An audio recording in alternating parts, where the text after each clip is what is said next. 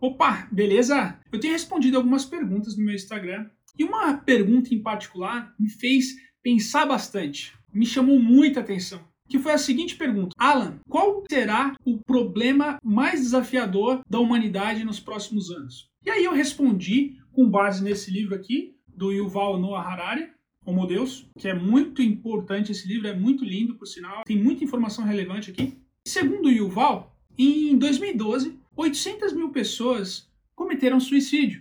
E aí, um outro estudo diz que em 2010, aproximadamente 1 milhão de pessoas morreram de fome e de desnutrição. Mais de 3 milhões de pessoas morreram por conta da obesidade. 1 milhão e 500 mil pessoas em 2012 morreram por diabetes. E esse número ele vem aumentando a cada dia.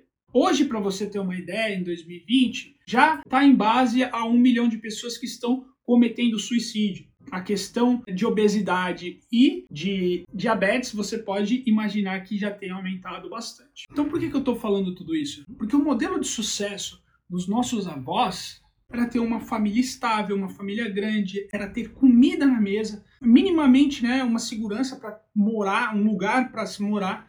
Em contrapartida, o modelo de sucesso dos nossos pais foi carreira, foi crescer, crescer a conta bancária, ter um carro, um pouco mais de independência financeira, lutar para isso, passar em concurso público, se especializar. Esse foi o modelo, foi o workaholic, né? Trabalhava pra caramba. E aí o que, que aconteceu? Grande parte dos relacionamentos foram fracassados, porque os pais eles trabalhavam muito, eram focados em outras questões, infelizmente, né, contrabalanceando essa questão familiar.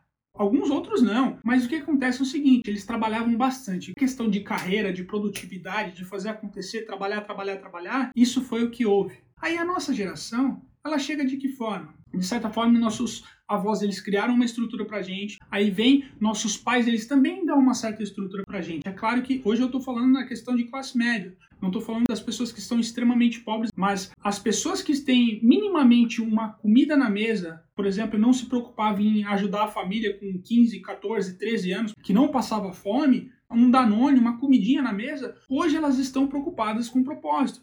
Para os nossos pais, a gente falar em propósito é utopia. Propósito é fazer filho e ter uma família, ter um domingo com um banquete farto.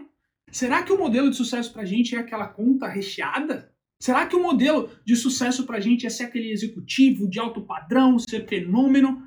Nem tanto. Por que, que a gente vê tanta gente triste que está em cargos extremamente elevados, que está trabalhando numa multinacional, que é CMO, CFO, CEO de uma empresa foda, e mesmo assim se sente vazio? E aí aquele cara que está ali naquele balcão de mármore, naquela mesa de mármore, naquele escritório fera com tubarão dentro do escritório, ele inveja aquele amigo que fez faculdade, a mesma faculdade, faculdade boa, só que ele jogou fora, jogou no lixo o diploma. Ele foi para África, foi fazer serviço voluntário, foi ajudar pessoas, foi ajudar uma ONG, ou aquele outro amigo que largou tudo e foi surfar em Bali. Ou aquele amigo que deixou de fazer tudo o que queria para ir no interior de São Paulo ali, viver uma vida simples, viver numa fazendinha. Ou o cara que era advogado, que quis montar uma cafeteria no centro de São Paulo ou no shopping estão vivendo os sonhos dele. Hoje, essa nossa geração, ela está muito mais preocupada em se sentir preenchida do que propriamente dinheiro e conta bancária. A gente percebe que hoje a gente precisa de um propósito, porque se a gente não tiver um propósito, aí os problemas vão voltar lá atrás, de depressão, obesidade, distúrbios alimentares, distúrbios sexuais, ansiedade. Propósito não é utopia. Você merece viver seu propósito. E eu tô aqui para te ajudar. Se você gostou desse vídeo, curta, comente, compartilhe para as pessoas que você ama. Ajude essas pessoas também a encontrar o propósito, tá? Eu tô aqui, essa é a minha missão.